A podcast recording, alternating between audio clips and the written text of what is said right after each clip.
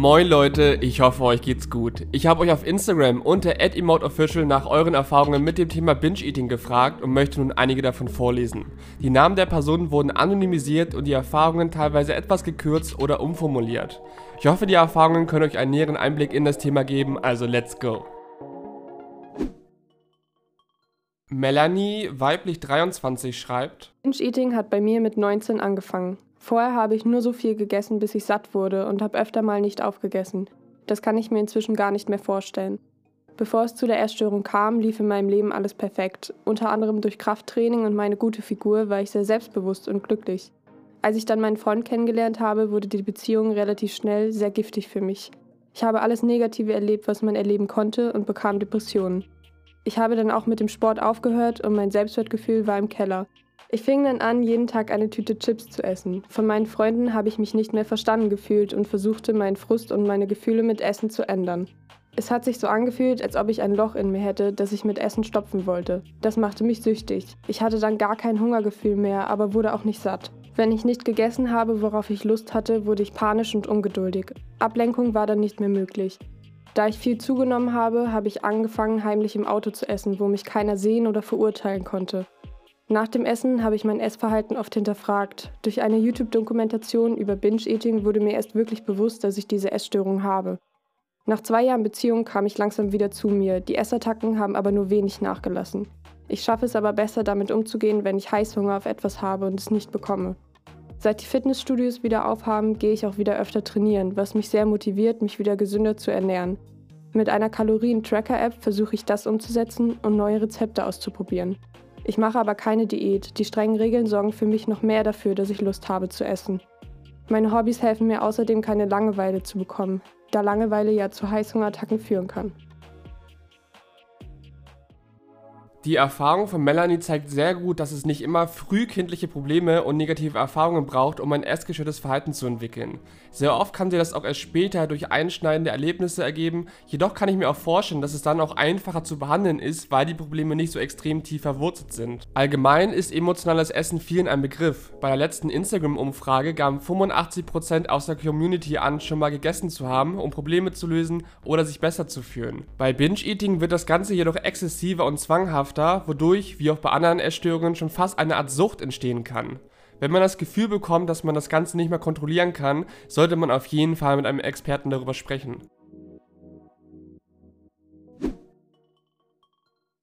Lena, weiblich 18, schreibt: Seit ich 13 bin, leide ich unter Binge-Eating. Ausgelöst wurde es bei mir durch starke Selbstzweifel und eigenem Druck. Außerdem durch ständiges Feedback von außen, dass ich zu dick sei.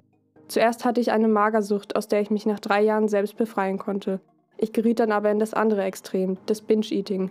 Inzwischen esse ich, weil ich Angst habe, wieder in eine Magersucht zu rutschen. Die Auslöser der Magersucht sind nämlich weiterhin präsent und wegen weiterer psychischer Erkrankungen weiß ich nicht, ob ich es wieder rausschaffen würde.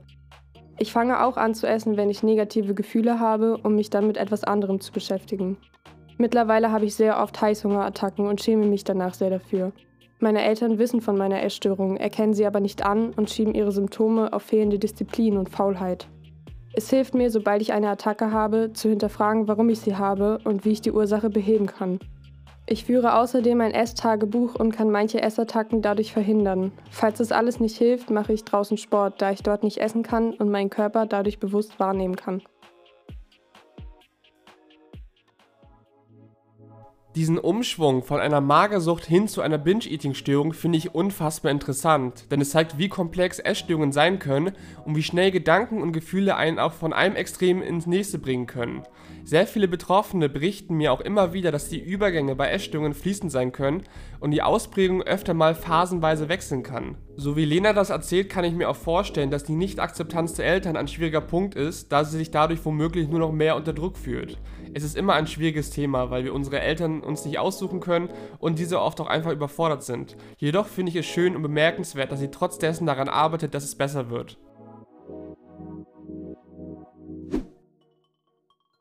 Clara, nicht binär 18, schreibt: Binge-Eating begleitet mich seitdem ich klein bin. Am Ende des Kindergartens und am Anfang der Schulzeit wurde ich gemobbt und habe meine Gefühle oft in mich reingefressen. Zudem essen meine Eltern recht viel und eher ungesund, das habe ich mir schnell bei ihnen abgeschaut. Meine Eltern haben auch oft meine Figur auf toxische Weise bewertet und mir verboten abzunehmen, weil ich zu jung war. Mit acht Jahren kam ich dann aufgrund einer anderen psychischen Erkrankung, ADHS, in eine weiter entfernte Klinik. Dort aß ich sehr viel, wurde aber täglich gewogen, sodass meine Gewichtszunahme auffiel und ich eine Diät machen sollte. Mir wurde nie beigebracht, Sport zu machen oder mich gesund zu ernähren. Auch dadurch bekam ich eine Depression. Mein Therapeut erklärte mir dann erst, dass ich Binge-Eating habe, aber nicht, was genau das heißt. Inzwischen habe ich weniger Essattacken, da mir zum Beispiel Netflix und TikTok helfen, mich von ihnen abzulenken. Manchmal übergebe ich mich aber auch, um mich danach besser zu fühlen. Zum Thema Binge-Eating ist es mir auch nochmal wichtig, was in Bezug auf Mobbing zu sagen, denn es ist ein großes Wechselspiel, welches man sich nochmal vor Augen führen kann. Natürlich kann Mobbing für viele psychische Krankheitsbilder ein Auslöser sein, aber bei Binge-Eating ist es auch ein starker Negativkreislauf. Durch ein negatives Selbstbild und Selbstzweifel sind Betroffene stark dazu verleitet, ihre Probleme durch zwanghaftes Essen zu lösen. Das führt oft zu einem Übergewicht, wodurch leider immer noch viele abwertende Kommentare bringen oder sogar Mobbing entstehen kann. Besonders im Kindes- und Jugendalter ist es ein großes Problem, welches das Binge-Eating und das daraus resultierende Übergewicht immer weiter verstärkt.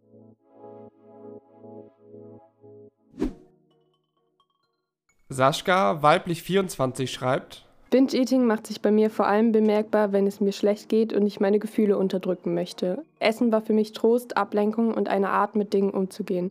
Wenn es um die Bedürfnisbefriedigung geht, ist es so, als würde das Kind in mir nicht genug bekommen.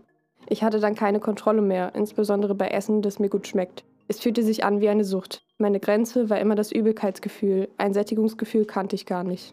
Seit ich 15 bin, bin ich mit meinem Gewicht nicht zufrieden, obwohl ich damals normalgewichtig war. Ich nahm dann von Jahr zu Jahr zu, anstatt abzunehmen, weil ich dachte, dass ich es sowieso nicht schaffen würde, abzunehmen. Mein Perfektionismus und gesellschaftliche Normen stehen mir hierbei auf dem Weg.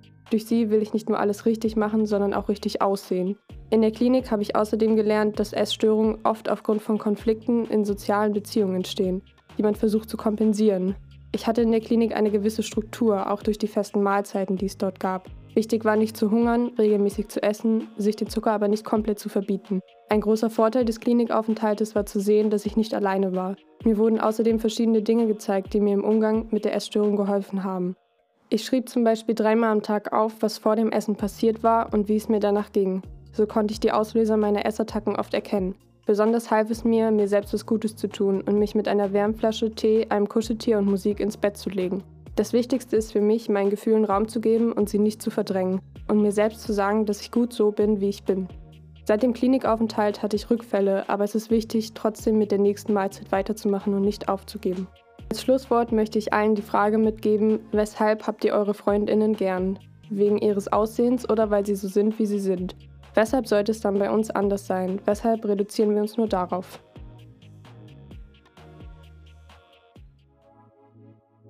Die Fragen von Sascha sind wirklich sehr schön und ich kann mir vorstellen, dass die Methode mit dem Aufschreiben gut bei der Reflexion helfen kann. Denn es ist eigentlich immer wichtig, sich über die Ursachen bewusst zu werden, damit man auch eine passende Lösung finden kann. Vielleicht ist es ein schwieriges Familienverhältnis, vielleicht aber auch Einsamkeit, Trauer, Selbstbestrafung oder sonst was. Das ändert natürlich etwas daran, worauf man sich bei der Recovery fokussiert. Wenn du dich damit alleine fühlst und aktuell noch nicht in einer Therapie möchtest, empfehle ich dir das Beratungsangebot von Krisenchat. Schau dafür einfach mal in die Beschreibung.